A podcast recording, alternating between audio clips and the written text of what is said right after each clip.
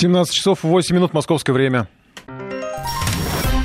Информ Бистро с Николаем Осиповым. Всех приветствую. Информ Бистро открывается на ближайшие два часа. И подводим итоги уходящей недели. Для начала еще несколько тезисов с встречи президента в Иванове с представителями общественности. Для России невозможно двоевластие и отказ от сильной президентской власти. Это комментарий в ответ на вопрос о возможности перехода к парламентской республике в России. У нас без сильной президентской власти в стране будет плохо, заявил глава государства. Ну, мы еще будем подробно разбирать и представлять в эфире фрагмент общения президента в Иванове Иванове. Как раз сейчас она еще продолжается. Много вопросов и по социальным вопросам, и по э, Конституции, и по вообще государственному устройству. А сначала, а, конечно, об одной из главных тем недели, а довольно тревожной, безусловно, это коронавирус. Он все ближе. Уже почти 100 тысяч зараженных. За выходные цифры определенно увеличатся. Список стран пополняется все новыми. Сегодня к перечню попавших в зону заражения присоединились Сербия, Камерун, Ватикан. Остановить, конечно, вероятно, не получится, а это уже признают медики, но сдержать наступление вируса возможно. В России случаи пока пока единично. Буквально сегодня были обновлены данные о пяти зараженных в Москве, э, и всего в России шесть. Э, ну и все это, все это приезжие из Италии, все новые зараженные, о которых были, было сообщено сегодня на, в оперативном штабе. И на неделе в Петербурге вирус обнаружили тоже у гражданина Италии. По каждому случаю приходится предпринимать серьезные, для многих, конечно, неудобные, но вынужденные меры, даже если есть хотя бы малейшее подозрение на заболевание, определение контактов заболевшего и карантин. В зоне риска, что вполне вполне логично, большие города. В Москве мэрия опубликовала план действий, введена повышенная готовность. Рекомендации и требования адресованы и медикам, и гражданам. Многие впервые услышали термин «самоизоляция». Тем, кто приехал в страну из государств, где уже отмечены массовые случаи заражения, придется устроить себе карантин с больничным. Социальные и медслужбы помогут все оформить законным образом, чтобы не было проблем на работе. Павел Анисимов изучал алгоритм действий.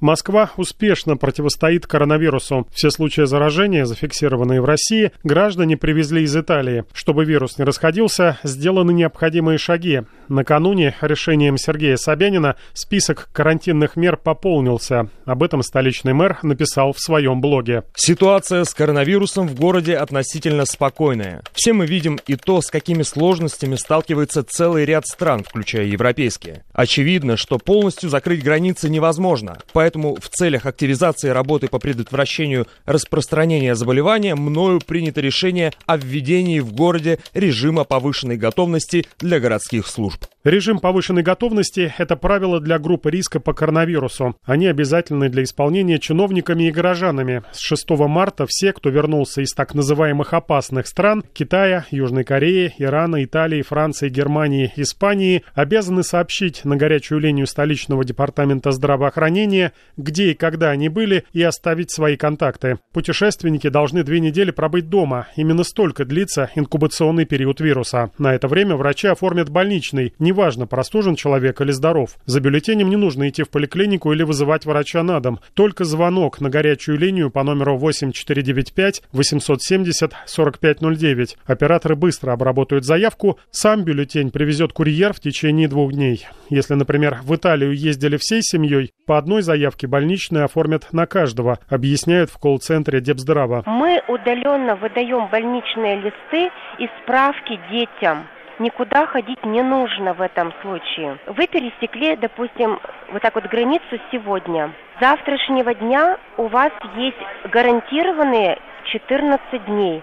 Если житель города Москвы, курьер привозит больничный лист, домой. Обязательное условие вынужденного отпуска – не выходить из квартиры на время карантина. Тем, кто почувствовал недомогание, нужно вызывать врача на дом и сообщить о зарубежном вояже. Прогулять по онлайн-больничному не получится. Врачи проверят факт пересечения границы у погранслужбы. Такой порядок будет действовать до 1 апреля. Есть и другие важные нововведения. Так, работодатели обязаны измерять температуру всех сотрудников. Такая профилактика уже проходит на некоторых предприятиях. На входе проверяют лоб бесконтактными термометрами. При первых признаках простуды работника должны сразу отправить домой. Столичные власти готовы задействовать дополнительные мощности. Для пациентов с подозрением на коронавирус открыт современный больничный комплекс в Коммунарке. Мэр дал поручение строителям подготовить проект инфекционного корпуса из быстровозводимых конструкций конструкций. В случае необходимости его построят рядом с первой инфекционной больницей на Волоколамском шоссе. Особый режим вводится для всех городских поликлиник. Усилены требования к профилактическим осмотрам. Врачи каждый день обходят гостиницы и общежития, где селятся приезжие из стран с самыми серьезными вспышками болезни.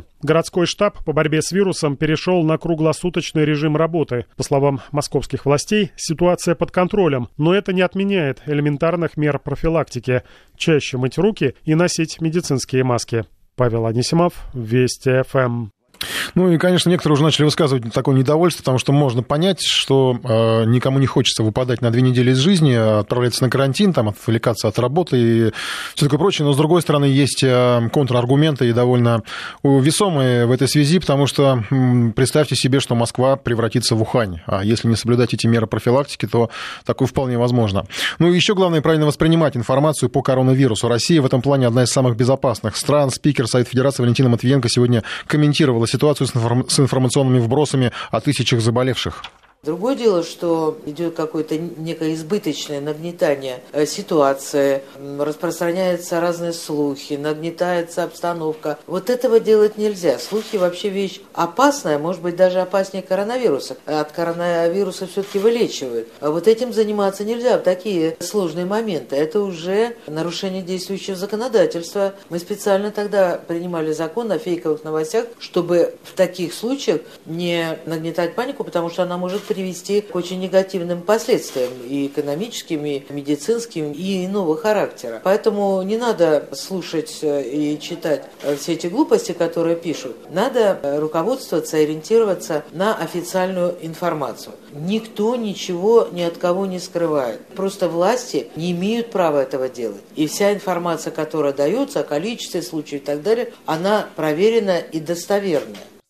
Спикер Совета Федерации Валентин Матвиенко. К коронавирусу еще вернемся. Сейчас э, несколько фрагментов встречи Владимира Путина с представителями общественности в Иванове. Э, тут надо напомнить, что помимо социальных вопросов говорили о Конституции. Вообще на неделе Владимир Путин обсуждал поправки в основной закон страны с лидерами партии. Ну и сегодня буквально первые же вопросы были как раз о Конституции, хотя, конечно, много социальных, о выплатах. Ну, тут надо отметить, что встречали в Иванове Владимира Путина с большой любовью. Некоторые даже признались в любви. В канун 8 марта, наверное, женщинам многое позволено. Но что касается серьезных э, тем и Конституции, о поправках, обновлении Конституции, ну и о сроках, на которые принимается, на какие сроки принимаются э, эти поправки в обновленную Конституцию, тоже отвечал э, на эти вопросы президент.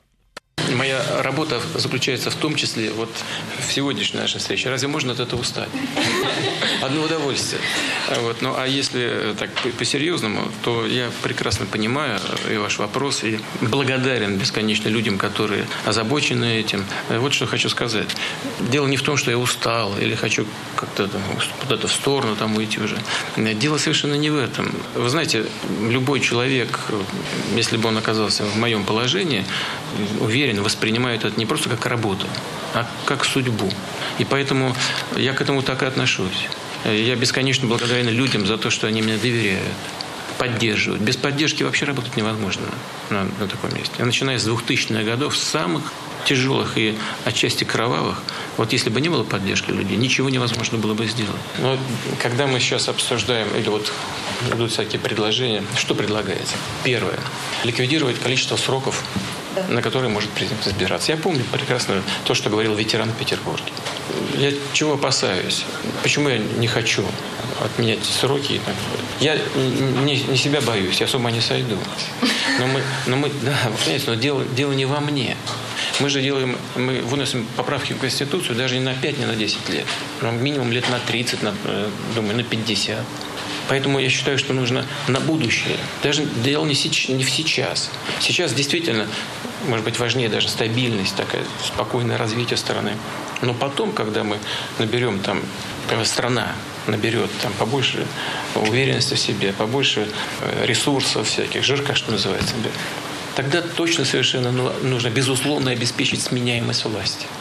А сейчас закрепить, вот взять из Конституции убрать э, обязательную сменяемость, ну, как-то вот не могу, мне это не нравится. Первое. Второе, перейти к парламентской республике, что во многих странах практикуется. У нас без сильной президентской власти в стране будет плохо. У нас нет устойчивых политических партий, которые, скажем, в Европе столетиями росли. Но даже там сбои очень большие в этой парламентской системе. Ну, например, в Бельгии до сих пор год не могут сформировать правительство. Всего, да, год. Страна живет без правительства. В силу разных причин. Политических, этнических и так далее. А у нас-то страна какая сложная. Для нас это просто невозможно, губительно. Или предлагается, как вы сказали, наделить там, скажем, ну, госсовет какими-то особыми полномочиями э, и там, возглавить этот госсовет.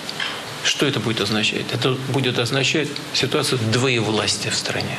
Для России абсолютно губительная ситуация. Вот дело не в том, что я э, не хочу. Нет, мне нравится моя работа. Но для того, чтобы вот, сохранить э, свои властные полномочия, пойти на, на какую-то схему во власти, которая будет неприемлема для страны или будет ее разрушать, вот чего я боюсь, вот чего не, не хочу делать. А так я еще раз хочу сказать, я очень благодарен людям за поддержку и за то, что они мне доверяют уже много лет э, на выборах э, оставаться во главе российского государства. Это огромная честь. Я именно к этому так отношусь. Ну, еще, кстати, многие обратили внимание на то, что в самом начале встречи в Иванове президент, э, сев за стол, э, протер, тщательно протер руки салфеткой. Своего рода пример защиты от коронавируса, от главы государства. Ну и на неделе э, не зря его пресс-секретарь Дмитрий Песков говорил, что президенту доступны все средства защиты, которыми может пользоваться любой россиянин. То есть ничего необычного, просто обычные меры предосторожности. И на неделе еще Россия ограничила вывоз средств защиты из страны. Маски, респираторы, некоторые противовирусные препараты. Многие страны поступают наблюдают также по всему миру дефицит обычных масок, которые годами лежали в аптеках, и их никто не покупал. Сейчас это почти альтернативная валюта, но не для всех. В Германии владелец одной из торговых сетей запретил своим сотрудникам носить маски. Те решили судиться. Работники считают, что у них есть право на защиту. Регина Севастьянова разбиралась в ситуации вся битва в Европе развернулась, как ни странно, вокруг медицинских масок. Несмотря на то, что здесь э, активно рассказывают э, и передают информацию, что медицинские маски совершенно никоим образом э, не помогают в борьбе с коронавирусом, тем не менее, именно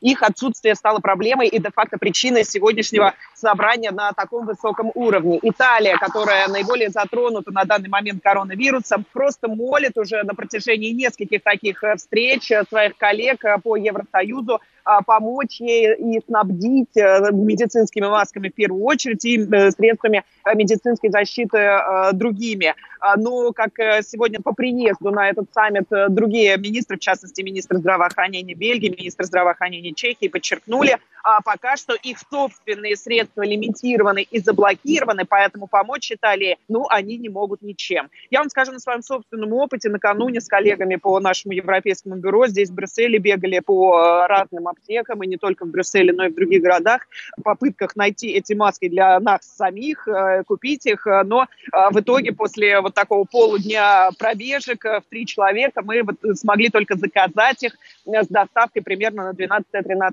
марта, причем аптекари никому ничего не обещают, говорят о том, что они попытаются к этому времени обеспечить нас нашим заказом, но гарантировать этого не могут. Действительно, сейчас предпринимают самые разные меры. Италия, как наиболее затронутая страна, здесь, конечно, показывает, э, ну, наверное, э, передовой опыт. Э, в частности, сейчас очень сильно в интернете обсуждается фотография с пресс-конференции, где стулья для журналистов расставили на расстоянии двух метров друг от друга. Как известно, это требование а, вот как раз медицинских э, властей, и журналисты вот на таком почтительном расстоянии друг от друга сидели. А политические меры тоже предпринимаются. Так Италия, опять же, перенесла референдум по сокращению госаппарата на более поздние сроки. Э, как известно, этот э, референдум подготавливался достаточно давно, но сейчас люди просто не пойдут на избирательные участки, и правительство Италии предприняло вот такой ход. В Ватикане, кстати, подтвердили первый случай заражения. Во Франции тоже насчет выборов задумались, там близятся региональные выборы. Их пока что планируется провести, но при этом снизили порог э, явки, при котором э, выборы будут считаться состоявшимися до 28%. Э, Европарламент заявил о том, что на будущей неделе отменяет все заседания в Страсбурге, поскольку Франция на данный момент затронута более, чем Бельгия. Таким образом, Европарламент хочет предотвратить перемещение примерно трех тысяч человек из Бельгии во Францию, ну и, соответственно, снизить возможность заражения. Но при этом со дня на день ожидается, что Европарламент парламент полностью закроет свои заседания, свои мероприятия и приостановит свою работу. В Берлине аж разгорелись судебные страсти вокруг, опять же, медицинских масок. Там сотрудники компании, которая держит магазины в дьюти-фри аэропортах, в частности, в Берлинском аэропорте, подали в суд на свое руководство, поскольку им запрещают носить маски и перчатки на рабочем месте. Опять же, вот выполняет требования медицинских властей. Люди же боятся, боятся заражения, говорят о том, что даже через суд готовы свое право на защиту отстаивать. Ну и да, вот вопрос дня здесь, в Брюсселе, сколько народу выйдет на еще одну акцию, которую Грета Тунберг призвала, коронавирус коронавирусом, а что называется, марши по пятницам по расписанию. Сегодня она призвала школьников и студентов в очередной раз выйти на улицы Брюсселя, дабы вот выступить против изменений климата, еще раз показать европейским властям, насколько молодежь не согласна с их политикой. Но здесь, в Бельгии, существует полный запрет на проведение вот таких массовых мероприятий, поэтому если действительно студенты и школьники выйдут, они помимо нарушения распоряжения властей по образованию о том, что теперь их будут наказывать за Э, пропуске школьных занятий еще нарушит и запрет, э, связанный с медицинской обстановкой в Европе. Регина Севастьянова, наш э, САПКОР в Брюсселе. Ну и о масках много говорили, в том числе и в России. Говорили о завышении цен. Правительство уже было объявлено о регулировании цен на медицинские изделия. Ну и в том числе на медицинские маски было установлено, что цены завышают оптовики, а не аптеки. Это результаты проверок Федеральной антимонопольной службы. Об этом телеканал «Россия-24» сообщил замглавы ФАС Андрей Царяковский и пояснил, что в чем причина исчезновения медицинских масок из аптек. Здесь уже два фактора. Первый фактор, конечно, объективно-экономический. То, что многие жители напуганы тем, что на нас грядет страшный коронавирус, уже начинают э, по нашей русской привычке закупать все в оптовых масштабах. Как я закупали гречу, потом ее выбрасывали на рынке, так и думаю, что у многих потом маски будут лежать годами потому что все стараются запастись, и, конечно, очень большой спрос. Хотя, насколько я знаю, в очень многих городах власти стараются, работают, запускать заводы, производящие маски, буквально сейчас уже перешли на работу в три смены, то есть создаются достаточно большие запасы, но все равно спрос такой, что иногда просто не успевают даже подвозить эти маски. Есть и второй вопрос, это то, что часто э, нарушают, ну, как бы сказать, это трудно назвать нарушением, это не нарушают прямой закон, но это нарушение, по-моему, всех таких моральных норм. Как я уже говорил, это, по-моему, просто экономическое мародерство. Аптеки сейчас, кстати, мало достаточно нарушают. Больше всего нарушений мы видим в оптовом звене. Вот сегодня нами проводилась очень большая проверка. То есть это далеко не первая проверка, но сегодня мы проверили несколько регионов, где у нас были очень большие опасения либо по завышению цен, либо их отсутствию, и проверяли оптовиков. Это то звено, за которым беспокоимся больше всего. Сегодня проверялись Тыва, Курган, там достаточно большие завышения. К сожалению, крайне печальные результаты были сегодня при проверке в Хакасе. Там проверять, по большому счету, нечего, потому что там просто нет масок, и такое впечатление, что там вообще просто никто не занимается этим вопросом. Мы сегодня проверяли также оптовиков в Красноярске и Новосибирске. С чем мы столкнулись? То, что какой-то начался то, что вы называли когда-то региональным феодализмом. Многие регионы держат более-менее для своего региона, производя оптовики, нормальные цены на маски и пытаются передать ту же ТВУ, в ту же Хакасию, продать маски по ценам в несколько раз больше, чем они продают в своем регионе. Но, в общем-то, у нас одна страна, и такое э, поведение мы будем карать очень и очень строго. Возможно, даже по результатам сегодняшних дней проверок будут возбуждены дела. Скорее всего, будет возбуждено дело в Красноярске. Это абсолютно оперативные данные, так проверки проводились сегодня. И полный анализ, конечно, нам потребуется несколько дней, но такие первые результаты. О борьбе со спекулянтами медицинскими масками замглавы Федеральной антимонопольной службы Андрей Царяковский. Ну, еще стоит добавить, что на неделе поступили тревожные новости из Китая. Там э, ученые заявили, что, возможно, вторая волна вируса. И, кроме того, стало известно, что вирус мутирует. Это в Пекине э, исследователи обнаружили, э, нашли два штамма, причем первый был неизвестен, а второй более агрессивный. Это наследственный штамм. Он был выявлен в Ухане, как раз с него началась эпидемия, разошлась по всему миру. Ну и здесь уже такие достаточно тревожные предположения ученых ученых о том, что раз второе поколение вируса стало более агрессивным, соответственно, он может усиливать свое действие в последующих поколениях. Правда, до конца это все еще неизвестно.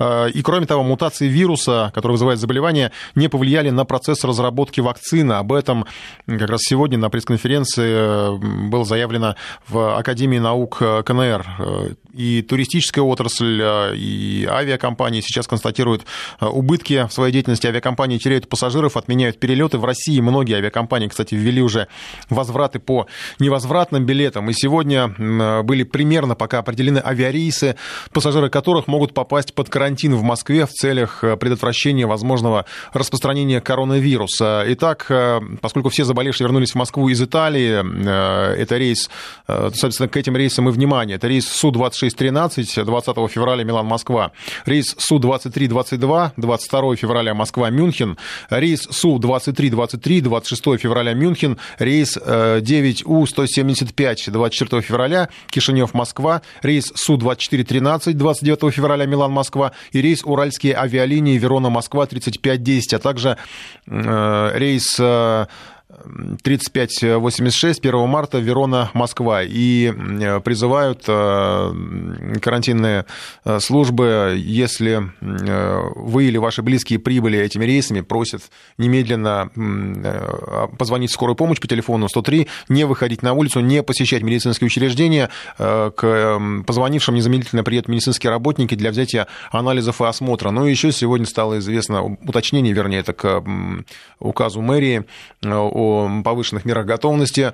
Стало известно, что с 10 марта всем учебным заведениям Москвы запрещено пускать учащихся и сотрудников, которые прибыли из стран с эпидемией коронавируса. Учеников будут переводить на дистанционное обучение. Это приказ э, Департамента образования и науки, который сейчас, на который сейчас ссылаются многие СМИ. Во всех учебных заведениях города вводится режим повышенной готовности на 14 дней запрещено пускать в школы университеты учащихся и работников. Ну а сразу после выпуска новостей мы э, поговорим о сопутствующих факторах э, коронавируса. Дело в том, что во многих странах э, случился дефицит самых привычных товаров, и наши САПКОРы в течение недели уже передавали несколько сообщений. Расскажем о них после выпуска новостей. Информ Бистро. Продолжаем эфир. Ну и для тех, у кого есть э, в смартфонах, планшетах э, наше приложение Вести FM, э, я уже запустил опрос, меняете ли вы планы на отпуск из-за коронавируса. Четыре варианта ответа. Собирался поехать, сдаю билеты. Еще не купил билеты, собирался, все отменяю. Никуда не собирался. Ну, наверное, есть такие люди. Все равно поеду, куда захочу. Наверное, такая категория людей тоже есть, но вот судя по тому, что мы сейчас знаем, это может быть чревато определенными сложностями. Не проблемами, скажем так, но сложностями, потому что вот уже известно, что что если вы посещали страны, входящие пока это 11 стран, входят в список э, риска, э, то, возможно, вам придется отправиться на так называемую самоизоляцию. То есть, грубо говоря, на карантин дома э, побыть две недели, никуда не выходить. Ну а сейчас о факторах, которые сопутствуют распространению коронавируса, это дефицит. О дефиците масок уже говорили, наш, в том числе европейский САПКОР, но не только масок касается. Например, на неделе наш САПКОР в Лондоне присылал сообщение о том, что пропали из продажи обычные гели антисептическое мыло. Остались, правда, на полках э, дорогие марки, э, причем цены достаточно серьезно выросли на эти товары. Э, купить онлайн можно, но сразу предупреждают на сайтах продавцы, что доставим не скоро, и вопрос даже не в днях, а может быть в неделях. Ну вот самый дорогой образец флакона с гелем для мытья рук нашла наш Сапкор в Лондоне за 99 фунтов. Это порядка 8 тысяч рублей, можете себе представить. Ну и наш Сапкор во Франции, Александр Зуев сегодня тоже присылал фотографии, мы в нашем телеграм-канале Вести ФМ Плюс их размещали. Пустые полки местами, местами, это Леон. А, и кроме того, э, одна из фотографий, мы тоже опубликовали, немножко напомнила нам э, времена исхода Советского Союза. Человек в очереди на кассу с э, огромным запасом туалетной бумаги. Правда, если в советское время на шее носили туалетную бумагу, то там сейчас упаковки поменялись, просто огромный блок этой туалетной бумаги. Вот сейчас как раз на связи Александр Зуев у нас. Александр, здравствуйте. Здравствуйте, Николай. Что там, вот прям так все, на все спрос большой, и действительно полки потихонечку пустеют? Вы знаете, спрос большой, но не на все. Действительно, в магазинах э, резко э, опустели полки, но прежде всего почему-то вот с двумя видами товаров. Это макаронные изделия, то есть их можно еще купить, но уже такого былого разнообразия нет. И рис, и вот почему-то туалетная бумага. Все остальное, свежие товары есть, овощи, фрукты, мясо, рыба, все это на полках лежит в прежнем количестве, но вот бакалея пустеют полки достаточно быстро. Правда, у меня такое впечатление, что основной ажиотажный спрос уже прошел, что все уже закупились за минувшие три дня, и сегодня в этих э, вот отделах магазинов, в общем, не так много народа, но, правда, и товара тоже не, не слишком много. Ну, у нас, как, сегодня... КамАЗ да. Сапкор в Германии прислал фотографии, там тоже в Берлине был определенный дефицит, полки пустили, потом просто стали выкладывать в поддонах, привезли специально из запасов, огромные просто развалы, там вот это те же самые макароны, крупа, берите сколько хотите, в надежде, что, в общем, люди как-то успокоятся, остановятся. Вроде пока остановились. Вы знаете, здесь примерно то же самое, я тоже видел эти поддоны, например, с мукой, а, тоже с какими-то макаронами, но я говорю, нет, чего нет, нет былого разнообразия. А так я сегодня провел примерно два часа в центре Леона, э, просто ходил, наблюдал, смотрел. Вот действительно любопытная ситуация складывается с теми же гелями вот, дезинфицирующими и э, масками хирургическими. При том, что я два часа ходил по улицам, я встретил только двух человек в масках. Причем одна женщина была в такой профессиональной маске, которая больше напоминает респиратор. Их здесь раздают в основном медицинским и социальным работникам, потому что эта маска как раз защищает от коронавируса. И одну китаянку я встретил в обычной бумажной маске, которую вот называют хирургическими масками, больше никого, и при этом практически ни в одной аптеке этих масок найти невозможно. Прямо на входе висят объявления, что масок и вот этих вот обеззараживающих гелей нет. Э, Причем даже есть такой сайт э, Le Bon Coin, э, это что-то аналог из рук в руки, где размещают маленькие объявления. Так вот, руководство этого сайта специально объявило, что оно отказывается публиковать э, частные объявления о продаже вот этих вот медицинских масок. Э, но хотя все-таки такие объявления пока еще можно найти. А что касается геля, то его цена за несколько дней подскочила буквально в 2-3 раза, э, вплоть до того, что буквально вчера правительство приняло, э, опубликовало декрет, согласно которому э, оно ограничивает цену вот на эти дезинфицирующие гели до 3 евро за 100 миллилитров. Может быть, поэтому их сейчас и трудно найти в магазинах. Александр, а какие-то карантинные, не знаю, предупреждения, вот рекомендации озвучивают э, во Франции сейчас? Потому что ну, вот мы только что сегодня говорили, в Москве там вот эта повышенная мера готовности э, сразу предупреждают, что людям, которые там где-то были вот в странах из зоны риска, им лучше отправиться на две недели на, на самоизоляцию. Как у вас вот с, именно с такими превентивными мерами и предупреждениями? Вы знаете, здесь такого нет. Ну, естественно, всюду раздаются призывы не пожимать друг другу руки и не целоваться, причем не целоваться в первую очередь, потому что у французов это самый распространенный способ приветствия. А каждое сообщение на информационных сайтах заканчивается такой памяткой, как себя вести, то есть о том, что нужно мыть руки, нужно чихать и кашлять в рукав, а, и носить вот эту самую маску только в случае, если вы заболели потому что иначе она просто э, бесполезна. Что касается других превентивных мер, то сегодня президент Макрон посетил э, дом престарелых в 13-м округе Парижа. Э, там он заявил в очередной раз, вчера он уже об этом говорил, что эпидемия коронавируса во Франции неизбежна, что она продлится достаточно долго.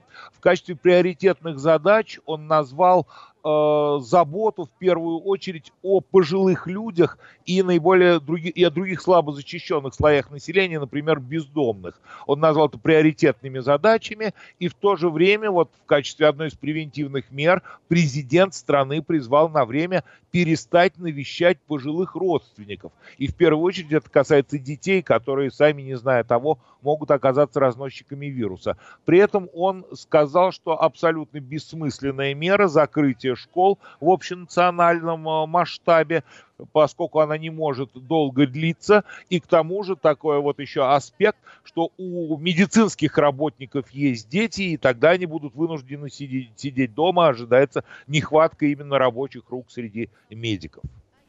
Спасибо большое. Наш Сапкор в Лионе, Александр Зуев, э, о ситуации э, в, в Лионе, во Франции в целом в связи с коронавирусом. Я добавлю, что у нас вот, ну, э, продолжается опрос в нашем приложении. Меняете ли вы планы на отпуск из-за коронавируса? Четыре варианта ответа. Собирался поехать, сдаю билеты. Второй, еще не купил билеты, собирался, все отменяю. И третий, никуда не собирался. Четвертый, все равно поеду, куда захочу. Ну, вот вы уже присылаете сообщение. Спасибо. Пишет из Москвы. Оплатили отель, оплатили авиабилеты, покупали до коронавируса. Ростуризм не рекомендует рекомендуют ехать и лететь в Милан. Выставка отменилась, и вот вернуть деньги за отель и авиа вернуть не можем. Все невозвратное. Так что э, вот получается ситуация такая, не хочу лететь, но, видимо, придется. И жаль, что не могут изменить э, правила возврата авиа и отеля с учетом того, что вирус по миру. Ну, по поводу возврата, тут достаточно просто объяснить. Э, не, вы говорите, что Россия не может изменить. Не Россия меняет правила возврата, это отели определяют.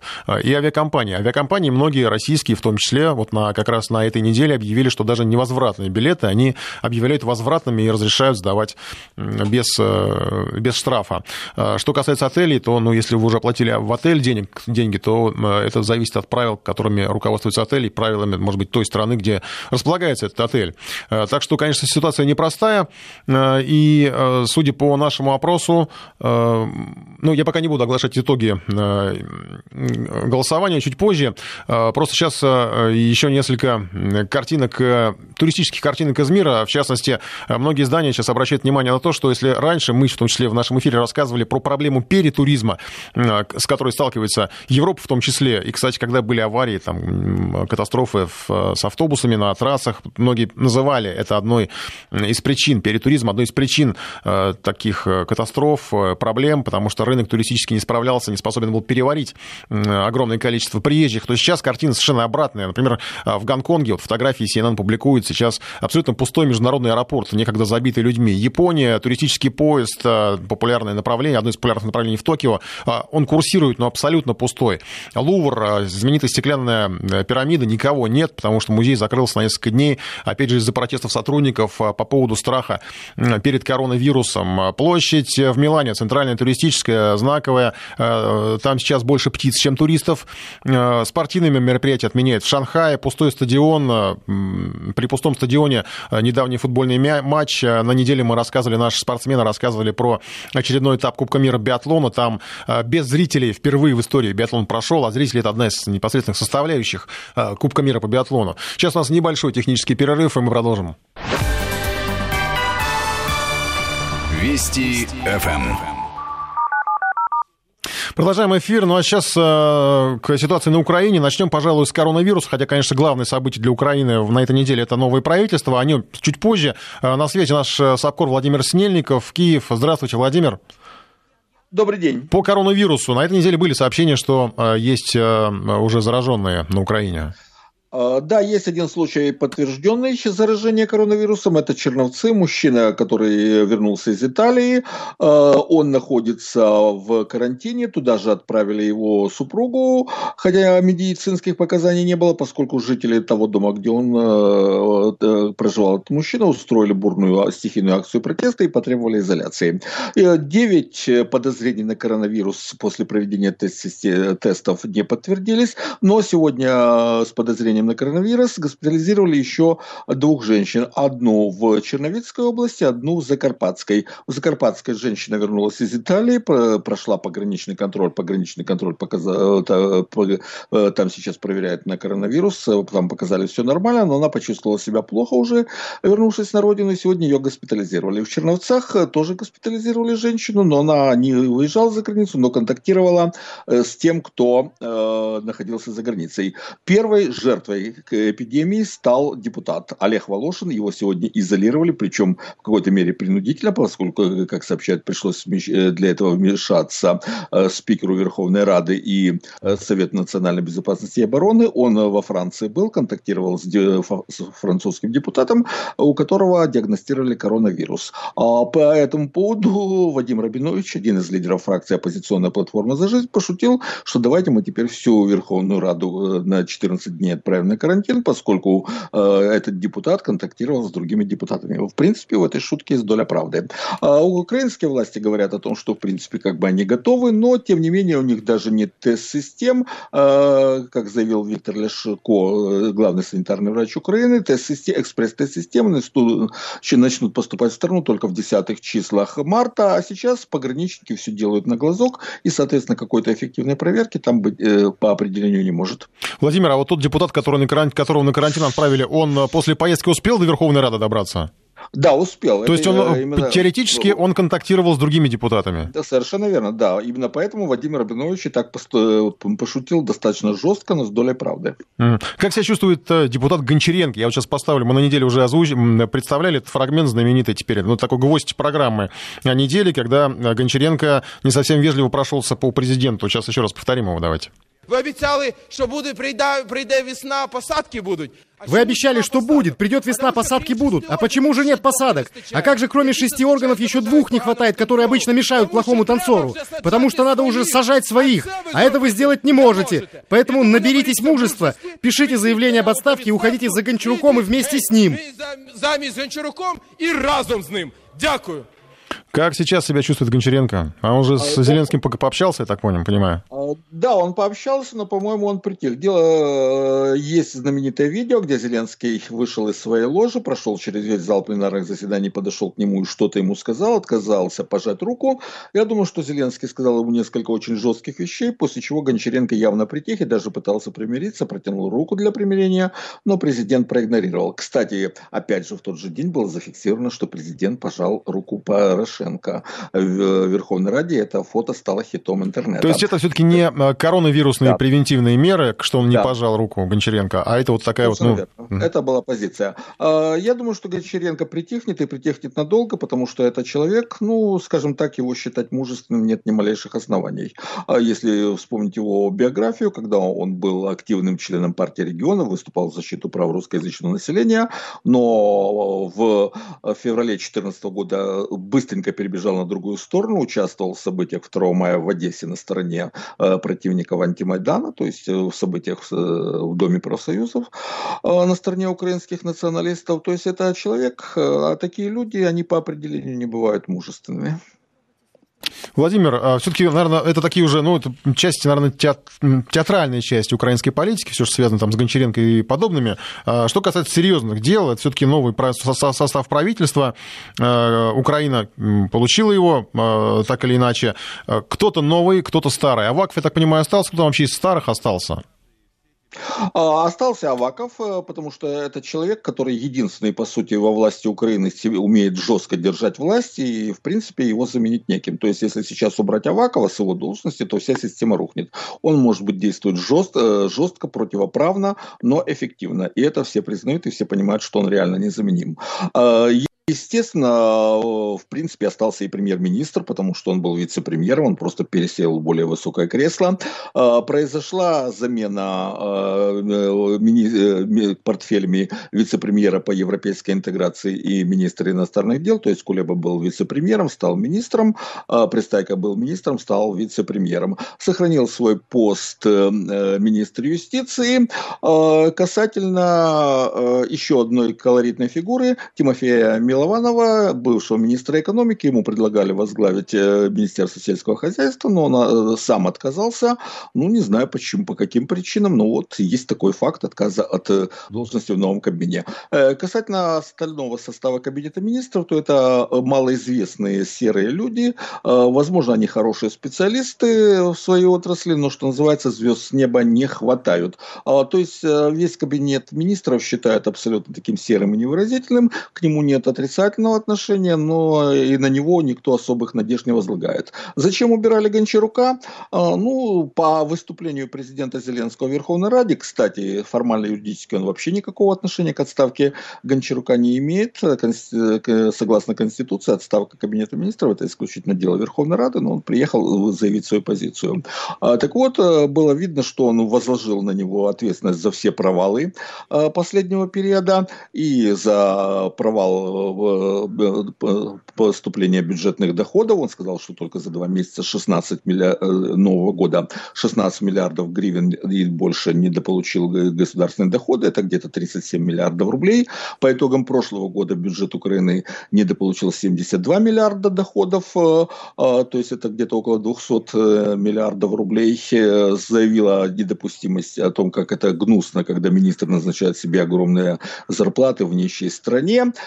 Э, сказал об обманутых ожиданиях на снижение тарифов. Он, правда, он заявил, что тарифы якобы снижены на газ на 35%, но, но произошла какая-то путаница с платежками, и вот какая то значительная часть населения ничего не почувствовала. Что-то не совсем ясно, но президент не вдавался в подробности.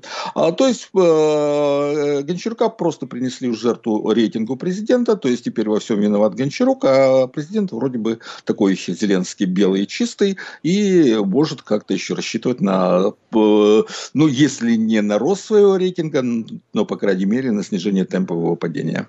Владимир, еще вопрос э, по поводу нового премьера Украины Шмыгаль. Вот я просто сейчас тоже для э, зарисовки поставлю его высказывание о поставках воды для Крыма. Э, накануне он говорил, что Киев должен возобновить поставки воды на полуостров, но как-то он быстро от идеи отрекся и пояснил, что был неправильно понят. Выступал уже в Верховной Раде, говорил, что Украина все же будет поставлять воду, но не для промышленных объектов, только для украинцев. Как все это, в общем, если давайте послушаем для начала нового премьера Украины. Мы не будем постачать воду. Мы не будем поставлять воду для промышленных и военных объектов. Восклицательный знак, и на этом мы ставим точку. Мы будем поставлять в случае необходимости или гуманитарной угрозы воду украинцам для хозяйственных нужд для питья. Хоть цистернами, хоть канистрами, хоть бутылями. Это наше обязательство перед нашими украинцами. Это важно.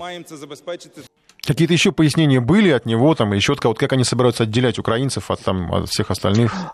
А, нет, никаких пояснений не было, и в данном случае премьер просто пытался выбраться из той крайне неудобной ситуации, в которую сам же себя поставил. То, что он а, сделал заявление о возможности возобновления поставок э, воды в Крым, это свидетельствует о том, что он абсолютно не чувствует политическую конъюнктуру. Вероятнее всего, это просто крепкий такой хозяйственник, которого поставили для того, чтобы он, не хватая звезды с неба, занимался такой административной текущей работой по организации экономики и прочих э, административных дел. А в политике он, что называется, не бум-бум. Оказавшись в той ситуации, когда нужно делать политические заявления, он сгоряча сделал заявление на тему, в которой не разбирался, попал в просак. Тут же ему, как я понимаю, тут же за кулисами очень быстро объяснили, что он был неправ, и он тут же дал задний ход и попытался, ну он же не может сказать, что вот я сказал глупость, он пытается найти какое-то, пусть неуклюжее, но оправдание. Поэтому он говорит, что его неправильно поняли, он предлагал не возобновить работу э, по, по того, той технической системы, которая обеспечивает подачу, обеспечила, вернее, подачу воды в Крым,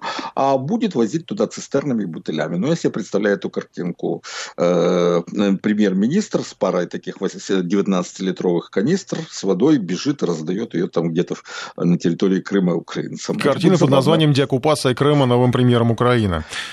Э, Владимир, еще вопрос вообще Шмыгаль, что о нем известно, кто он такой? Потому что, ну, я кроме того, смотрю его э, такие биографические справочные данные, кроме того, что он, ну, он родился, конечно, в Советском Союзе, но он абсолютно не советский, это точно, потому что он там уже в, в, после развала начал какие, как, как-то работать и какую-то карьеру начал строить. А вы знаете, факт рождения или нерождения в Советском Союзе в, и достижения достаточно зрелого возраста никоим образом ни о чем не свидетельствует, потому что огромнейшее количество украинских э, радикалов э, были сформированы психологически и были уже взрослыми еще в советские времена. А если говорить о... Вот вы очень правильно заметили, а кто он такой? Вот действительно вся страна спрашивает, а кто он такой? Это как раз показатель того, что на Украине нет кадровой политики, нет ярких ярких э, и талантливых профессионалов, которые бы имели уважение и авторитет в стране. А если действительно проанализировать его биографию, то это человек, это управленец средней руки, он занимал э, э, руководящие должности второго уровня в компаниях государственных и частных средней руки, какие-то второстепенные должности в государственных структурах, он перешел на госслужбу в 2009 году. Собственно говоря, по всей видимости, его звездный сейчас наступил в 2017 году, когда он стал заместителем генерального директора корпора... корп... регионального отделения корпорации, которым принадлежит Ренату Ахметову, что дает повод говорить о том, что он близок к Ренату Ахметову, имеет какие-то с ним деловые связи. И то, что его назначили, возможно, это действительно рост влияния Ахметова. Но преувеличивать значение этого никоим образом не стоит, потому что Ахметов великолепнейшим образом сейчас вписался в нынешнюю систему. Он себя сейчас чувствует гораздо лучше, чем при Януковиче. Его изгоняли, и... изгоняли, но так и не смогли изгнать. Да? Нет, он просто сел на монопольное повышение цен на энергоносители. Владимир, и... у нас сегодня уже время заканчивается. Спасибо вам большое. Мы еще вернемся к украинской теме, безусловно. Сейчас небольшой перерыв, потом новости и продолжим. Информ Бистро с Николаем Осиповым. Продолжаем эфир. Ну и сейчас, наверное, подведу итоги по голосованию. Э, Сменяете ли вы планы на отпуск из-за коронавируса? 3% собирался поехать, сдаю билеты. 13% еще не купил билеты, собирался, все отменяю. 63% никуда не собирался. И все равно поеду, куда захочу.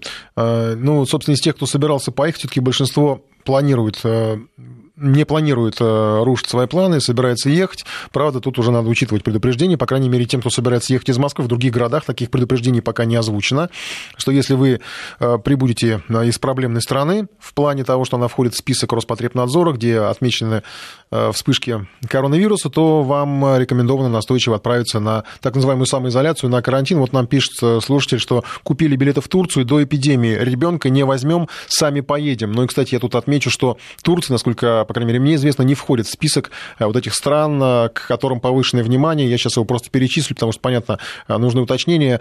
На данный момент, по крайней мере, это Италия. Там действительно много заболевших. Франция, Германия, Испания, Швейцария, Великобритания, Норвегия, США, Китай, разумеется, поскольку, собственно, оттуда пошла эпидемия. Еще Иран и Корея. Это данные Роспотребнадзора Потребнадзора, но понятно, что они вполне вероятно будут меняться как в меньшую, возможно, так и в сторону увеличения. Ну и еще Министерство иностранных дел России обратилось с призывом к россиянам учитывать при планировании зарубежных поездок озвученные рекомендации в связи со вспышкой нового коронавируса. Об этом напомнил официальный представитель МИДа Мария Захарова. На днях Всемирная организация здравоохранения повысила до очень высокого, это их а, термин, уровень угрозы глобального распространения нового заболевания. ВОЗ вновь призвала все государства усилить медико-санитарные и профилактические меры. О наших действиях, о действиях России вас информирует регулярно и оперативно созданный специально для этого штаб под эгидой правительства Российской Федерации. Министерство иностранных дел нашей страны продолжает отслеживать развитие ситуации с распространением вируса, предпринимать необходимые действия и меры по оказанию содействия российским гражданам. Загранучреждения ведут работу по проверке фактов инфицирования российских граждан за рубежом, находятся с ними в постоянном контакте, а также организуют встречи с представителями местных властей по указанному вопросу. В сложившихся условиях российским гражданам и туристам при планировании поездок в зарубежные государства следует учитывать ранее опубликованные рекомендации, также следить за поступающими новыми вводными российских профильных ведомств, включая, естественно, и Министерство иностранных дел России, а также Ростуризм, Роспотребнадзор и так далее. Еще раз хотел бы обратить ваше внимание на работу наших загранучреждений в социальном социальных сетях, в сети интернет, сайты, аккаунты, а только официальные, верифицированные, предоставляют всю необходимую информацию для тех граждан, которые находятся за рубежом, требуется помощь, работают телефоны горячей линии. Мария Захарова, официальный представитель МИДа России. Ну и еще позитивная информация от китайских ученых, которые выявили изменения в клинических симптомах больных, э, которые заразились коронавирусной инфекцией в разные периоды. И наблюдения говорят о том, что э, есть предположение, что вирус со временем, скорее всего, приобретет форму обычного гриппа, но, может быть, на протяжении какого-то длительного времени он сможет находиться в организме даже без симптомов. Это э, предварительные исследования, которые были опубликованы в научных ресурсах. Вместе с тем были тревожные сообщения, в частности, тоже из Китая, из Ухани, где э, мужчина, который переболел, так считал, считалось, что он переболел вирусом, выписали его из больницы, и через два дня буквально он снова обратился к врачам, его уже не смогли спасти. Правда, э, были разные сообщения, противоречивые, сейчас устанавливают, то ли это было повторное заражение, а такие случаи тоже были отмечены, э, то ли это был недолеченный пациент, и больницы в Ухане, местные медики обратились с требованием перепроверить выписанных пациентов, потому что есть основания полагать, что выписывали людей все-таки с людей-носителей вируса. Ну и мир поражает еще один вирус, это информационные обманы и фейки про заболевания. С этим вирусом уже вынуждены сражаться многие страны. Слухи, вбросы завышают данные о количестве заболевших, сеют панику. Иногда это несет политический подтекст. Ложь о России в соцсетях, к примеру, распространяли часто с украинских аккаунтов. Некоторым, некоторых авторов вбросов уже вычислили спецслужбы. Ну и на неделе на совещании с правительством Владимир Путин требовал наладить информационную работу по предоставлению достоверных данных. Значит, что касается вбросов этих провокационных, ФСБ докладывает, что в основном они организованы из-за границы, но э, это, к сожалению, нас сопровождает всегда цель э, таких вбросов. Э, понятно, посеять панику среди населения. Противопоставить этому можно только одно – своевременную, всеобъемлющую и достоверную информацию для граждан страны. Ничего, слава богу, пока у нас критического не происходит, но люди должны знать о реальной ситуации. Я прошу вот эту информационную работу наладить. С вбросами борются и другие страны, Израиль, Италия, в частности, многие другие государства. К разбирательствам подключены спецслужбы, что говорит о серьезности угрозы. Ложные данные действительно опасны. Павел Анисимов следил, как мир противостоит информационной угрозе. Слухи о коронавирусе расходятся быстрее самой инфекции. Причем истерия «мы все умрем» не более чем хорошо организованная паника, говорят эксперты. Все это понимают, но все равно принимают фейковые новости всерьез. Взволнованные тексты в соцсетях чуть не сорвали выборы в парламент Израиля. Блогеры сообщали о толпах заболевших на избирательных участках, при том, что в тот момент в стране было всего 10 подтвержденных случаев COVID-19. Распространителей слухов искала полиция и контрразведка. Специальная программа отслеживала, с каких компьютеров идут фейковые сообщения, и буквально через 15 минут их авторов вязал спецназ. Впрочем, израильские спецслужбы сами засветились в эпидемии фейков о COVID-19. Вот американская газета «Вашингтон Таймс» пишет полную ерунду о китайском следе. Ссылка на бывшего сотрудника израильской военной разведки. Якобы он знает, что уханьский вирус создали искусственно, а потом он вышел из-под контроля. Влиятельную газету пообещали оштрафовать за фейк-ньюс, но панику молниеносно подхватили соцсети по всему миру. За блогеров фейкометов взялись в Европе. Еврокомиссия запустила специальный протокол протокол мониторинга новостей о коронавирусе. Интернет-компании Google, Facebook, Twitter обязаны находить и удалять ложную информацию в интернете. Facebook заявляет, что уже чистит фейковые посты наподобие «надо пить отбеливатель для белья, чтобы убить вирус». Своя группа реагирования на коронавирус появилась в Италии, где больше всего зараженных европейцев. МВД страны через специальный интернет-портал собирает сообщения граждан о конкретных случаях обмана. Сегодня самый популярный на опининах фейк о закрытии закрытии всех учебных заведений. Лайки и репосты разлетаются среди студентов быстрее скоростного поезда Фреча Росса. В Таиланде, где свой свод правил против дезинформации, арестовали владельца магазинчика за невинный, по его мнению, твит. Якобы в соседней лавке скончался человек от COVID-19, а других посетителей увезли в карантин. Продавец придумал новость, чтобы убрать конкурента. В Москве тоже пытались взорвать общество фейками о коронавирусе. Соцсети заполонили откровения знатоков о десятках тысяч зараженных и сотнях умерших только в столице. Причем география ложной эпидемии менялась. Первыми фейкометы заразили Дальний Восток и Сибирь, ведь рядом Китай. Когда зараза появилась в Италии, умирать стали все, кто оттуда вернулся, а доктора якобы скрывают эту информацию. Передозировка коронавирусными фейками действительно может убить, говорят врачи. На фоне ложной тревоги даже у здорового человека подскакивает давление и может случиться инфаркт или инсульт. Нагнетание страха довольно серьезная и, кстати, уголовно наказуемая вещь. Подписывайтесь на Вести ФМ в соцсетях, чтобы избежать фейков. Павел Анисимов, Вести ФМ. Ну и что касается э, противостояния коронавирусу, то по сообщению э, CNN, э, это вот просто для сравнения с э, мерами, которые предпринимают страны, напомню, что в Москве э, повышенной готовности и двухнедельный карантин для тех, кто приезжает из э, стран из зоны риска. Так вот, э, Минздрав Чехии объявил о новых мерах для тех, кто возвращается из Италии. Э, приказ каждому жителю Чехии, который вернулся оттуда, начиная с завтрашнего дня, связаться со своим врачом и самостоятельно провести карантин в течение 14 дней. Так называемый, ну, это то, что вот у нас называют сейчас самоизоляцией. Приказ этот издан в связи с распространением коронавируса в Италии, сообщают СМИ. Э, и э, вызван тем фактом, что большинство людей с положительным тест-вирусом в Чехии были заражены во время их пребывания в Италии. Сейчас в Италии э, сообщают, что проживают 16,5 тысяч граждан Чехии. Ну и самое важное, Минздрав приказ, приказал семейным врачам изолировать любого, кто возвращается из Италии на 14 дней. В заявлении указывается, что любой, кто нарушает карантин, может быть оштрафован на сумму до 3 миллионов чешских крон. Это примерно 130 тысяч долларов. То есть для нарушителей очень серьезные штрафы. Вводит Чехия, наверное, пожалуй, по крайней мере, сейчас первая страна, которая предпринимает такие меры. Что касается фейк, это не фейк, это вот сообщения, которые публикуют СМИ сейчас, в том числе CNN.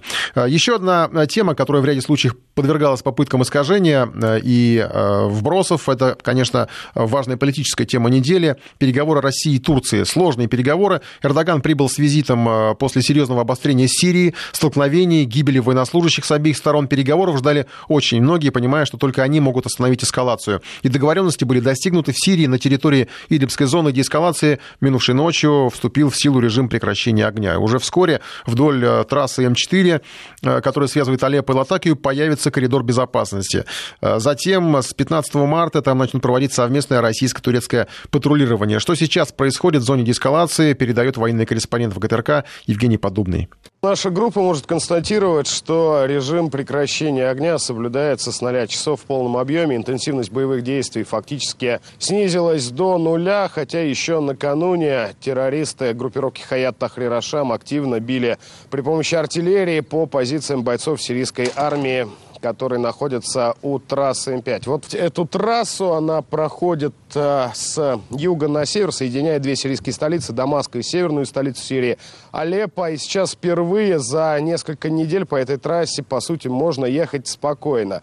В ближайшее время, если режим прекращения огня будет устойчивым, сирийское правительство откроет эту трассу для гражданских, для мирных жителей, они смогут вернуться в свои дома. Я напомню, что боевики более 7 лет контролировали эту эту часть провинции Идлиб. Стоит отметить, что накануне, когда в Москве шли переговоры, террористы группировки Хаят Тахрирашам, это бывший филиал Аль-Каиды в Сирии, Сирии, открыли массированный огонь из артиллерии по позициям бойцов сирийской армии, пытались прорваться к трассе М5 в районе населенного пункта, пункта Дадих, это южнее Сиракиба, но потерпели поражение силами подразделений сирийских вооруженных сил. Атаки были отбиты, и в 0 часов 10 минут артиллерия сторон смолкла. Еще раз повторюсь, сейчас режим прекращения огня соблюдают и турецкие военные, и террористы бывшего филиала Аль-Каиды в Сирии, и правительственные силы, которые находятся здесь, у трассы М5, а также на юге провинции Идлиб. Евгений Подобный, военный корреспондент ВГТРК о ситуации в Идлибской зоне деэскалации. Ну и реакция некоторых западных СМИ на переговоры Эрдогана и Путина была довольно нервной. Эрдогана пытались представить как политика сдавшего России позиции, что дает определенное понимание. То э, кто так говорит, э, не хочет компромиссов, хочет войны. И эти э, силы толкают Эрдогана, конечно же, на конфликт. Правда, Эрдоган, надо признать, не тот лидер, которого можно вести и которым можно управлять, хотя давление на него, несомненно, будут оказывать, в том числе США. Правда, у Вашингтона сейчас пока что свои заботы. Там на неделе прошел супервторник, определился основной советник Трампа на выборах Джо Байден. Берни Сандерс проиграл. Похоже, теперь у него дела все хуже, потому что э, у него якобы нашли русский след, вернее, советский след. Оказалось, что Сандерс в 80-х э, в свадебное путешествие отправлялся в СССР. Э, факт вроде бы известный, но тут есть некие порочащие данные. Дело в том, что есть переписка стенограммы телефонных разговоров Сандерса с руководством города Ярославля и сотрудниками советского посольства в Вашингтоне. И Ярославль и Берлингтон официально стали городами-побратимами, то есть как бы Сандерс был причастен вот к этому. И сам писал письма ярославскому э, городоначальнику в то время, э, ну, сообщается, что мэру, в общем, тогда в советское время, понятно, по-другому называли, и нет никаких рациональных причин, по которым США и Советский Союз не могут жить вместе как друзья, писал Сандерс. Теперь, видимо, если кому-то понадобится, этот факт могут достать из шкатулки и предъявить не только Трампу, но и Сандерсу, тот самый русский, тут даже уже советский след. Правда, пока сейчас говорят о том, что Сандерс, в общем, уже не надо добивать, поскольку он и так э, э, окончательно сдал после супервторника. Новостная повестка в США дополнилась на этой неделе и проблемами у Олега Тинькова. Банкир давно покинул Америку, променял ее на Британию, но в США им заинтересовалось правосудие, поскольку нашли якобы сокрытый им миллиард долларов. Сейчас банкиру грозит 6 лет тюрьмы. Наш Сапкур Елена Балаева разбиралась в непростой судьбе банкира. Он находится под залогом, он э, должен находиться в своем лондонском жилье, не выезжать за пределы э, лондонской кольцевой автодороги. При этом, кстати, он должен находиться вообще у себя дома э, с 7 вечера до 7 утра. То есть никакой вечерней жизни, ночной жизни он вести не может. И э, все это продлится, по всей видимости, по крайней мере, до апреля, потому что вот этот баснословный залог 20 миллионов фунтов стерлингов, который он заплатил, подразумевает, что как минимум до апреля он находится э, у себя дома, пока продолжаются судебные слушания.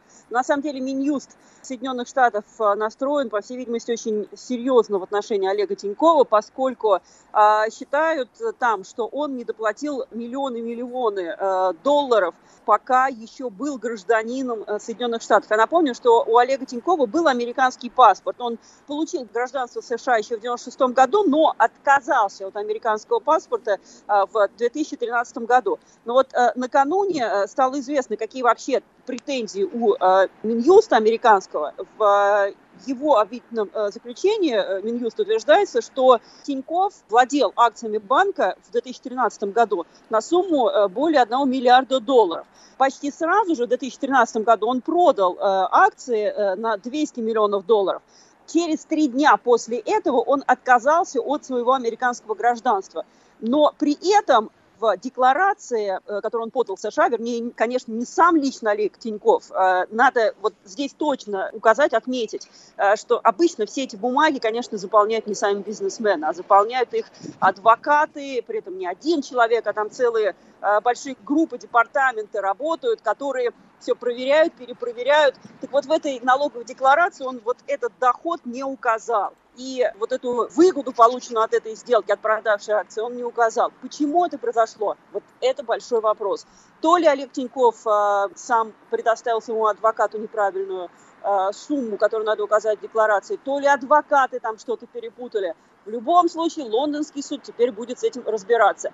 Если Олег Тиньков проиграет, тогда ему э, грозит по три года э, тюремного заключения по каждому пункту обвинения. Возможно, речь э, пойдет о том, что Олега Тинькова должны будут выдать на территорию Соединенных Штатов. Но можно представить, что сейчас команда адвокатов Тинькова будут бороться за то, чтобы этого не произошло. Но в первую очередь, конечно, будут бороться за то, что Олег Тиньков или его адвокаты совершили большую ошибку, ошибку. И не то, что вот эту сумму готовы вернуть э, в американскую казну, но, возможно, еще и большие-большие проценты.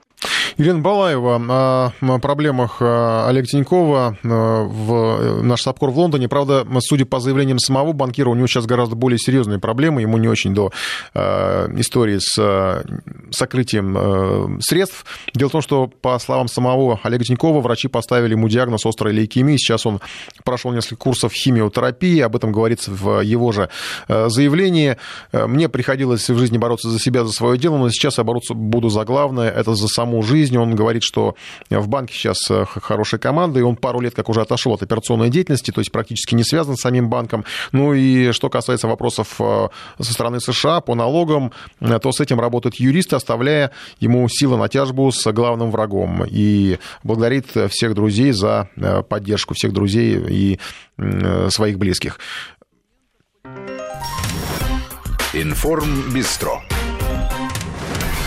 Еще международная тема. В Аргентине нашли 12 тысяч фашистов. Центр Симона Визентали обнаружил следы нацистов швейцарских банков. Там оказалось множество счетов, многие невостребованные. На них сбежавшие от преследования гитлеровцы хранили свои сбережения, в том числе средства, похищенные и изъятые у жертв нацизма. Наш САПКОР в Германии Сергей Куровкин выяснил детали расследования. Конкретные суммы денег пока, конечно, называть м, рано. Но то, что это вполне э, значимые суммы, в этом нет ни у кого сомнений.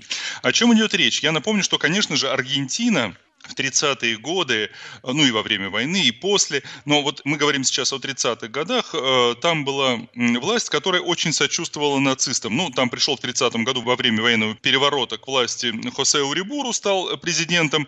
Он был э, фанатом Гитлера и всячески привечал и немцев в свою страну, э, связи с нацистами, бизнес с нацистами. Это все очень и очень сильно развивалось, в результате чего там жило очень много немцев, в том числе членов НСДАП. И, естественно, очень много аргентинцев также сочувствовали нацистам в Германии. И э, тогда в Аргентине было даже два немецких банка, которые, кстати говоря, и могли служить для перевода нацистских денег в Швейцарию из Аргентины. И вот в 1938 году, когда к власти пришел Роберто Ортис, новый президент, он как раз был ну, антинацистом, и после начала Первой мировой войны он ну, начал борьбу, это громко сказано, но во всяком случае он и создал специальную комиссию, которая как раз исследовала связи аргентинского режима с нацистами. И именно тогда и был составлен вот этот список из 12 тысяч человек. Туда входят, кстати говоря, и члены НСДАП, но это в основном немцы, но и очень многие, естественно, граждане Аргентины, которые так или иначе сотрудничали э, с Германией. И главное, состояли, там был такой пронацистский профсоюз. И вот именно этот список-то и был найден в Аргентине, потому что в 1943 году в Аргентине опять пришли нацисты к власти, опять был военный переворот. Все документы, которые составлены были при Ортисе, сожгли, и их потом не могли восстановить. И вот сейчас Педро Филиппуци, исследователь аргентинский, он как раз э, в подвалах здания, в котором раньше была штаб-квартира НСДАП в Буэнос-Айресе, там он и нашел этот список. Это копия, но копия официальная этого списка. О чем это теперь говорит? Это дает возможность, как вот считает сейчас представитель центра Симона Визенталя, а э, центр Симона Визенталя, мы знаем, это центр, который как раз занимается поиском и бывших нацистов, и э, защитой э, прав жертв Холокоста.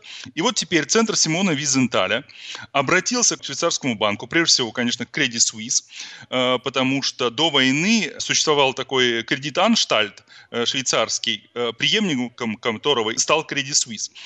Они обратились к Credit Suisse э, со следующим. Вот в том списке, который сейчас найден, в этом списке есть люди, которые переводили деньги э, в швейцарский банк, вот в этот кредит Анштальт. Эти счета сейчас спящие, ну то есть уже много лет никаких действий по ним не проводится.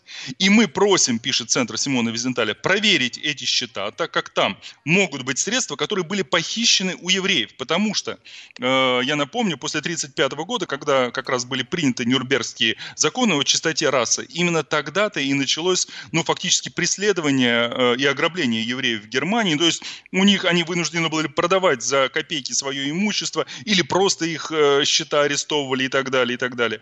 И вот эти деньги, как мы знаем, нацисты присваивали, часть из них попадала в Аргентину, а оттуда уже переводилась э, в швейцарские банки, где и хранилась. По данным центра Симона Визенталя, если открыть архивы Credit Suisse, то можно установить точно, какие деньги и когда из Аргентины переводились, и имеют ли они какое-то отношение как раз к тем э, средствам, которые были похищены у евреев. Credit Suisse уже ответил на заявление очень осторожным таким э, ответом был. Он, э, Credit Suisse, напомнил, что в 97-99 году действительно работала в швейцарских банках большая комиссия под управлением Пола Волкера, бывшего главы Федеральной резервной системы США, которая как раз и проверяла все швейцарские банки на предмет вот этих спящих счетов. Но они тогда искали те счета, которые, э, как считают многие родственники евреев, погибших в Холокосте, они принадлежали как раз евреям, потому что действительно очень многие евреи, которые бежали из э, Германии или э, от нацистов, они заводили такие секретные счета в швейцарских банках, надеясь таким образом сберечь свои, свои сбережения. И комиссия Пола Волтела как раз исследовала вот эти счета во многих, там было 60 швейцарских банков, банков они исследовали, они нашли 54 тысячи счетов, так или иначе связанных с жертвами Холокоста. И в результате швейцарские банки выплатили там более миллиарда долларов для вот урегулирования всех коллективных исков, которые были к ним поданы. Но еще раз повторю, это другое.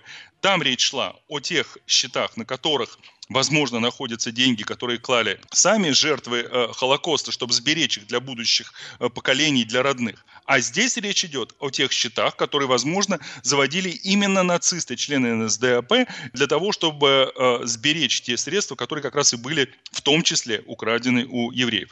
Это очень непростой процесс, поэтому Credit Suisse пока очень осторожно ответил, что они будут изучать этот вопрос.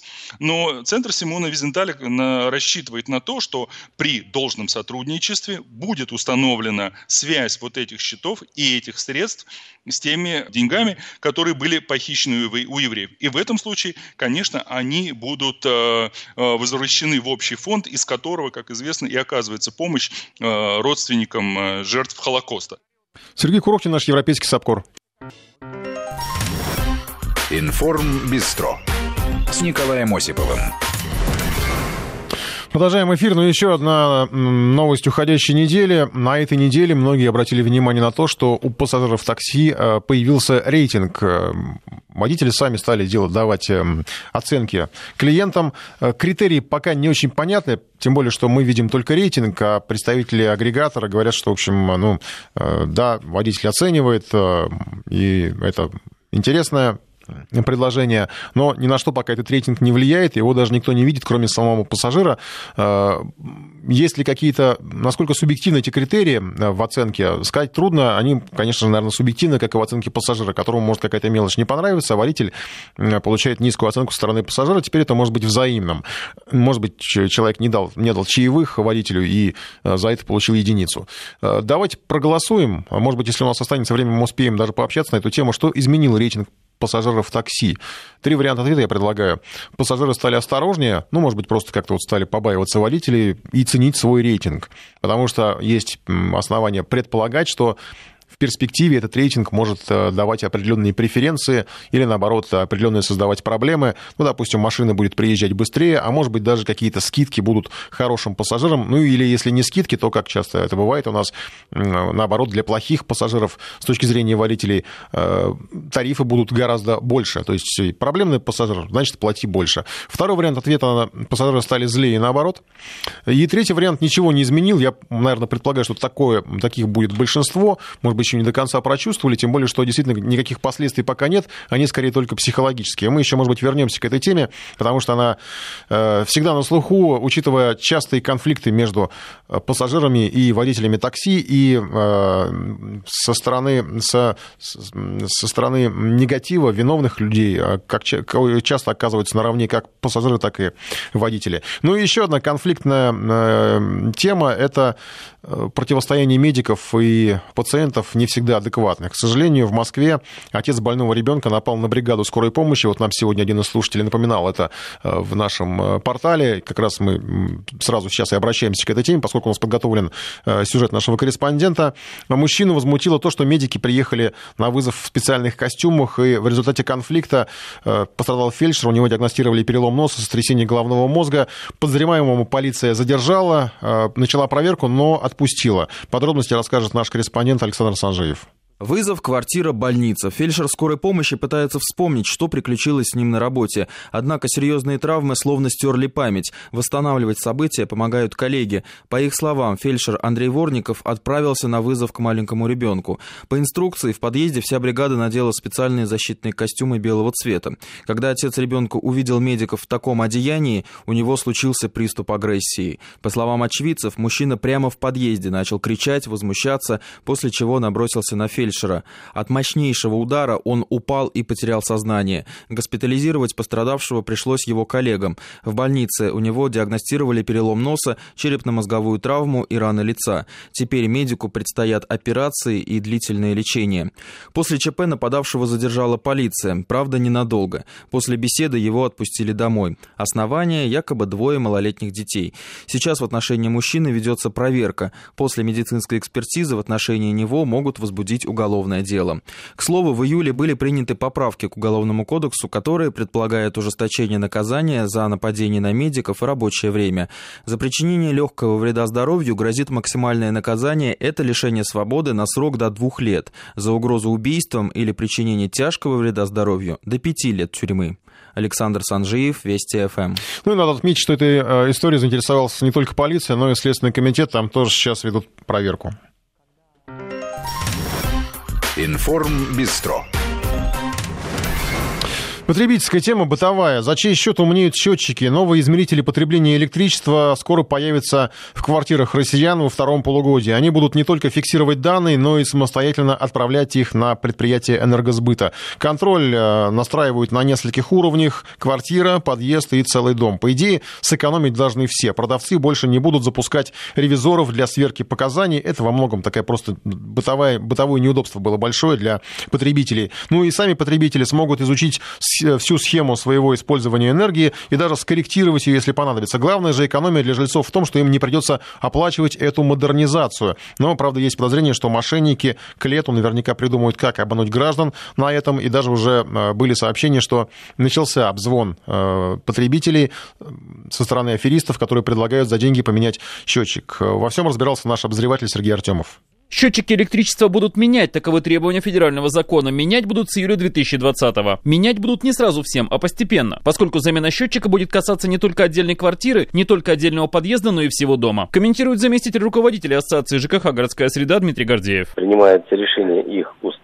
то надо устанавливать во всех 100% квартир, нежилых помещений и иметь какой-то центральный блок, на который будет стекаться вся информация и так далее. Комбинировать в части помещений простые приборы учета с автоматизированной системой большого смысла нет, потому что преимуществом автоматизированной системы умных счетчиков является то, что во всем доме все показания автоматически стекаются на единый блок, передаются, обрабатываются и так далее. Выглядеть это будет так. Отдельный блок стоит в каждой квартире и передает по проводам сведения в другой блок. Откуда общие данные по защищенным каналам пойдут в диспетчерскую компанию поставщика. Там каждому плательщику выпишут квитанцию по личному потреблению и общедомовому расходу. Явное удобство. Замер показаний берется онлайн в одну секунду со всех приборов. Не нужно ждать, пока кто-то глянет на свой счетчик 10 числа, кто-то 20, а кто-то вообще забудет это сделать. Второй момент. Нет необходимости в проверяющих. Беспокоить людей они не будут. А если малосознательные жильцы попробуют устройство взломать, оно само пошлет диспетчеру сигнал тревоги. Причем такая попытка взлома чревата. Можно попасть и под преследование за порчу чужого имущества, замечает Дмитрий Гордеев. Сегодня прибор учета индивидуальные находятся в частной собственности отдельных собственников квартир. А когда это будет автоматизированная система, все это будет находиться в составе общего имущества собственников помещений в доме. Идет изменение фактически вида собственности на индивидуальный прибор учета. Постепенная замена связана еще и с тем, что оплачивать сами новые счетчики и работу по их установке будут энергоснабжающие организации. Это важно. Желез ни за что не платит. И этот принцип должен по-своему защитить людей от мошенников. Конечно, те уже сейчас придумывают свои трюки по выманиванию денег, прежде всего из пожилых людей. Им могут сообщить, дескать, действительно все бесплатно в общем. Но сейчас вам надо заплатить, например, 10 тысяч рублей наличными, а потом из тарифа ежемесячно по одной тысяче будет вычитаться в вашу пользу и деньги таким образом вернутся. Ну или что-то подобное. Здесь одновременная замена хороша тем, что она внесена в графике работы энергетической управляющей компании. И первым звонком туда можно все проверить, а вторым уже и полицию по факту мошенничества вызывать. Но есть риски, нельзя сказать, что большие, но все же того, что информация на том конце провода от этих умных счетчиков будет корректироваться. То есть энергокомпания, которая получает одни данные, все равно впишет в квитанции для оплаты те цифры, которые подходят по ее экономическим раскладам. Этого нельзя исключать, признает Дмитрий Гордеев. Должны быть предусмотрены процедуры проверки.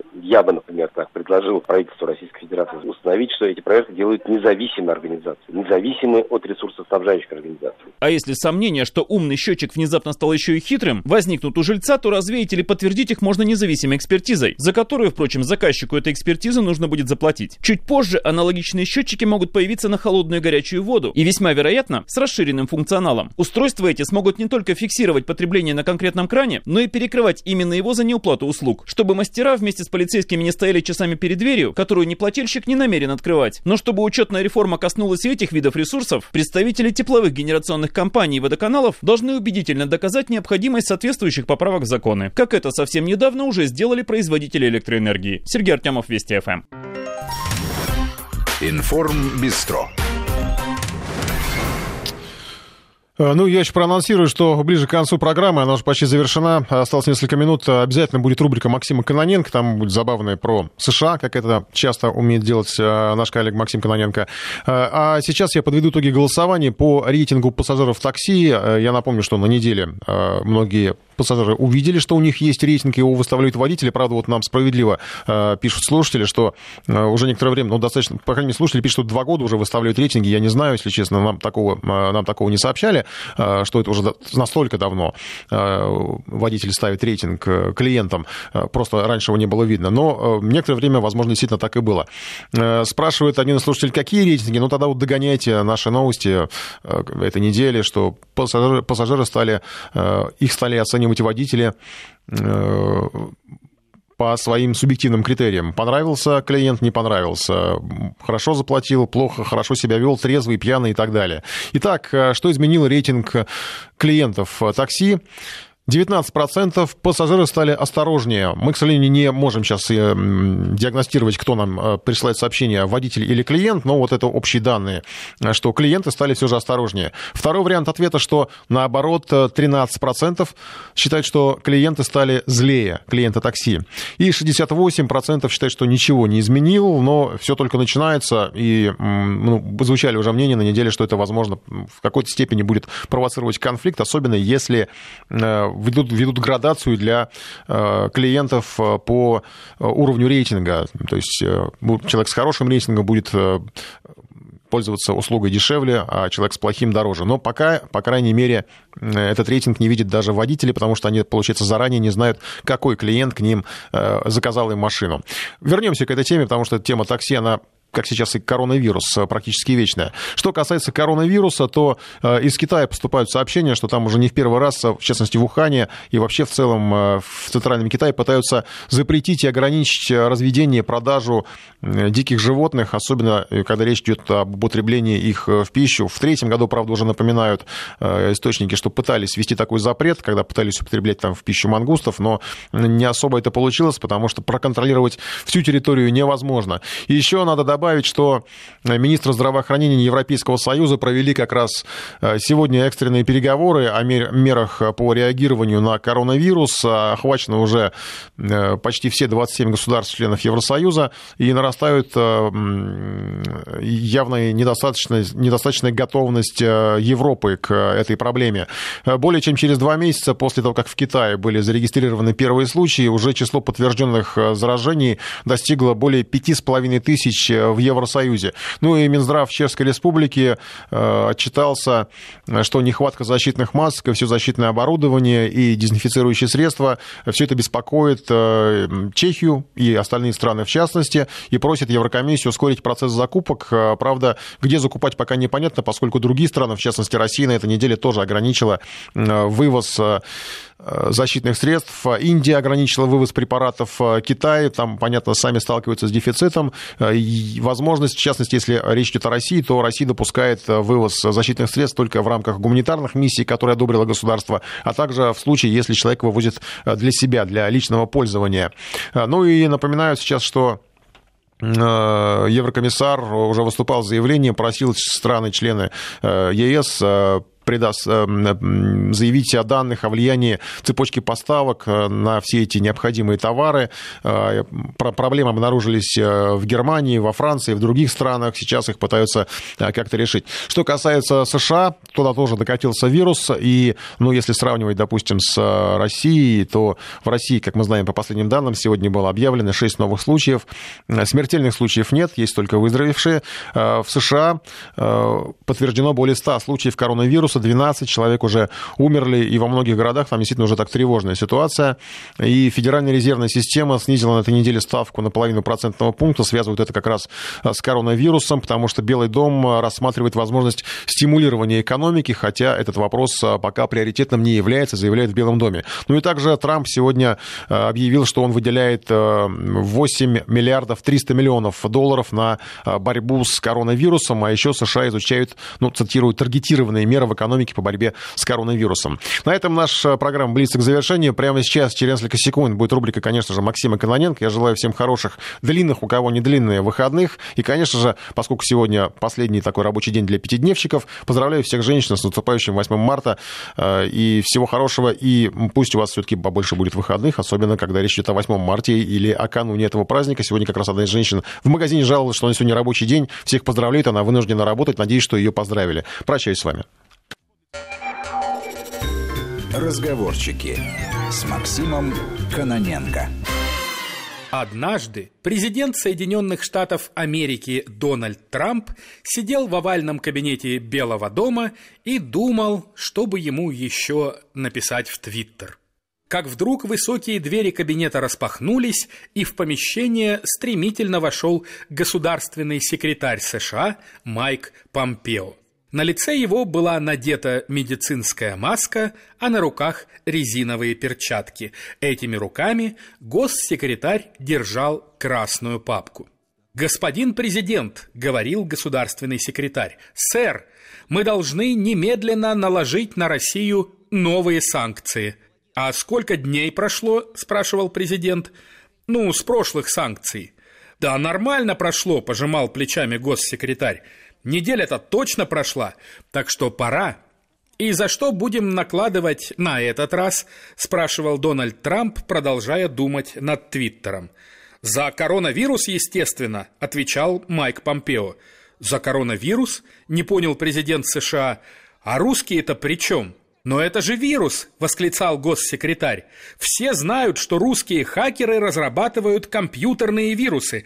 Мы даже вводили против них санкции». «Так это же просто вирус», – продолжал не понимать Трамп. «Не компьютерный». «Но он же все равно вирус», – разводил руками Помпео. «Ну хорошо», – отвечал Трамп. «А какие у нас доказательства?» «Да вы посмотрите на карту», — говорил государственный секретарь, доставая из своей папки бумагу. «Видите?» «Что?» — спрашивал Трамп, рассматривая карту с кружочками. Заболевание распространяется почти во всех странах мира, говорил Майк Помпео, но не в России. Понимаете? А где тут Россия? спрашивал президент США. Государственный секретарь с удивлением посмотрел на него. Вот, сказал он, показывая на карте. Видите? Тут нет кружочков. Тут тоже нет кружочков, говорил Дональд Трамп в свою очередь показывая на карте. «Тут и не может быть никаких кружочков», — говорил Майк Помпео. «Это океан». «Ну хорошо», — немного смутился президент США. «Допустим. И что вы предлагаете?» «Вот предложение», — немедленно отвечал госсекретарь, убирая карту и доставая другой документ. «Во-первых, мы должны запретить русским въезжать в США». «Почему?» – не понимал Дональд Трамп. «Для защиты американцев от вируса, разумеется», – восклицал Майк Помпео. «Так вы же сами только сказали мне, — растерянно говорил президент США, — что именно русские почти не болеют». «Если бы они еще и болели, — отвечал госсекретарь, — то мы бы просто закрыли границу и все, без всяких санкций. А так нужны санкции. Понимаете?» «Кажется, теперь понимаю», — медленно отвечал Трамп. Государственный секретарь США улыбался.